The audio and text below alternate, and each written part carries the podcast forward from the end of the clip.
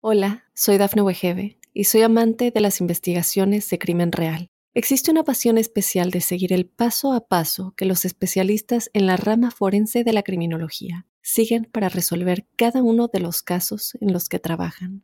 Si tú, como yo, eres una de las personas que encuentran fascinante escuchar este tipo de investigaciones, te invito a escuchar el podcast Trazos Criminales con la experta en perfilación criminal, Laura Quiñones Orquiza en tu plataforma de audio favorita.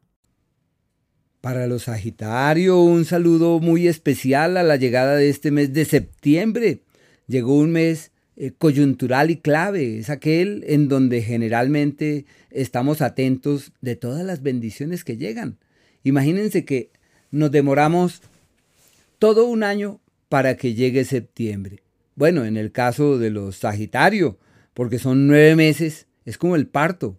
El mes de septiembre es el mes del parto, donde todo se da para que eh, se resuelva, se aclare, se decante, se solucione y se evolucione debidamente.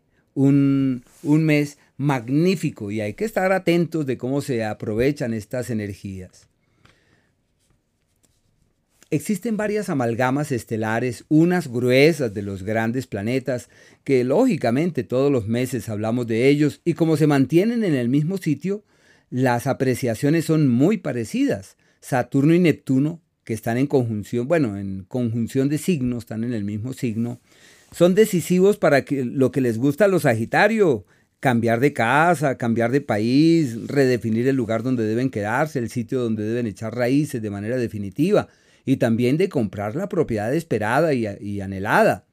El planeta Quirón ese sí avanza por el eje que regula el amor y los sentimientos. Puede que haya algunos algunos cuestionamientos o confrontaciones en ese ámbito que ya desde mediados del año que viene se resuelve hasta lo que no tienen en ese ámbito. Su situación laboral expansiva y de apertura, Júpiter y Urano. Deben estar muy pendientes de la salud para evitar que los malestares que allí surjan se conviertan en eh, foco de malestares y de intranquilidades. Todos los meses eh, revisamos y concluimos que existen frases o palabras y palabras que en este caso son decisivas sobre las circunstancias del mes hacia el cual vamos en camino.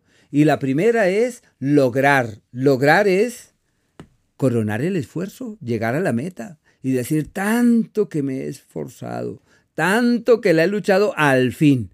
Es un momento de acciones contundentes que llevan hacia los mejores mañanas y donde se destraba el norte, se aclara el futuro, se precisa la senda, donde es fácil soñar en mejores mañanas y sobre todo de ver los frutos, porque es la época de las acciones concretas que llevan hacia los mejores mañanas, uno de los mejores meses del año.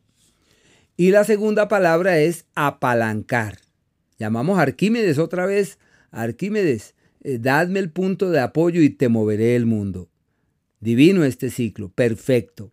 Lo que quieran hacer, háganlo. Confíen y válganse de la palanca puede que sea una idea, un concepto, un amigo, un aliado, una inversión, una platica, lo que sea, pero hay que mover las energías para que todo se destrabe y para que las cosas fluyan hacia el mejor mañana. Las acciones de este mes han de tener repercusiones hacia el futuro. El planeta Venus, de los planetas rápidos, ya el planeta Venus avanza por el eje de los proyectos, de los planes, de las ideas y de los viajes. Todo lo que hagan para moverse hacia otras localidades, eso fluye divinamente. Se plantean posiblemente unos traslados laborales, una reorganización del trabajo o un redireccionamiento de las labores que vienen realizando que se convierte en algo supremamente favorable. Pueden surgir hasta viajes y posibilidades de desplazamientos por lo mismo, por el tema del trabajo. Y es un ciclo para soñar en mejores mañanas y en establecer bases para que el futuro sea muchísimo mejor. Mercurio, que para el común de la gente es estando en esa situación compleja de su retrogradación, Mercurio para la gente es muy complicado. Y para los Sagitario está en el eje del éxito. Su retrogradación, en vez de manifestarse durante un mesecito, se demora casi dos meses, dos meses largos en el eje del éxito, el mejor ciclo del año para realizar acciones concretas, para destrabar los asuntos y avanzar con diligencia hacia los mejores mañanas, un ciclo apacible de acciones contundentes, de resultados tangibles. les va divinamente. Se plantean sociedades, alianzas, acuerdos con terceros. En el área de la pareja, el paso de Mercurio por este espacio es como si el destino concurriera para resolver cualquier situación en vilo del pasado. Llegó la hora de aclarar el cauce, llegó la hora de tomar decisiones. No hay que dudar, hay es que avanzar. Y el Sol también está en el eje del éxito. Este sí es el ciclo histórico en donde el universo acomoda sus hilos para que todo evolucione hacia un mañana seguro. Acciones contundentes dan resultados tangibles. La incidencia del Sol se extiende hasta el día 22, como si todo fuera eh, pródigo, eh, excelente. Los proyectos se materializan, los planes se convierten en realidades, los sueños dejan de ser sueños para ser realidades tangibles. Es el mejor ciclo del año realmente. Y desde el día 22 entran en el tiempo del aliado, del amigo y del benefactor, de la solución no imaginada y del asidero en el que es factible ampararse con el fin de resolver y de destrabar todo lo que les preocupa o todo lo que les intranquiliza. El planeta Marte también está en este sector. Él sí está todo el mes en el eje de las bendiciones y las soluciones.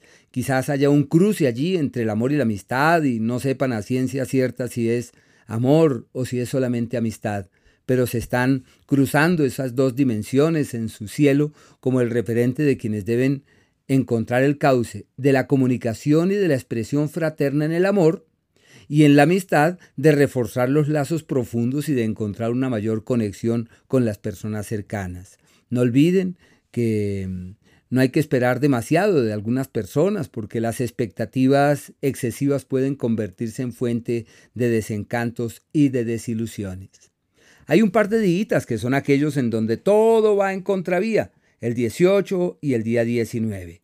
Son días en donde lo mejor es no tomar grandes decisiones, aquello que llega, lo mejor es dejarlo que siga su curso, eh, no meterse por allí y más bien esperar a que el horizonte sea más claro. Si dudan, hay que esperar, hay que caminar con diligencia, con cautela y con mesura y estar muy pendientes para que haya soluciones en todo aquello que pueda ser foco de malestar o de intranquilidad. Los días de la magia y los días de la alquimia son el 8, el 9 y el 10 hasta las 11 y media de la mañana.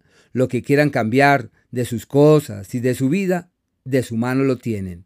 Son los días de la magia, como cuando uno cambia de piel y declina la piel que ya no requiere porque necesita una nueva piel para el camino distinto que debe transitar y los días en donde es factible doblegar el destino, donde es factible realizar acciones contundentes para lograr metas y acceder a objetivos, el 13, el 14 y el 15 hasta el mediodía, con luna nueva y todo, como si ese cambio de luna les beneficiara en realizar ese cambio tan radical, y por eso se les llama los días de quienes doblegan el destino.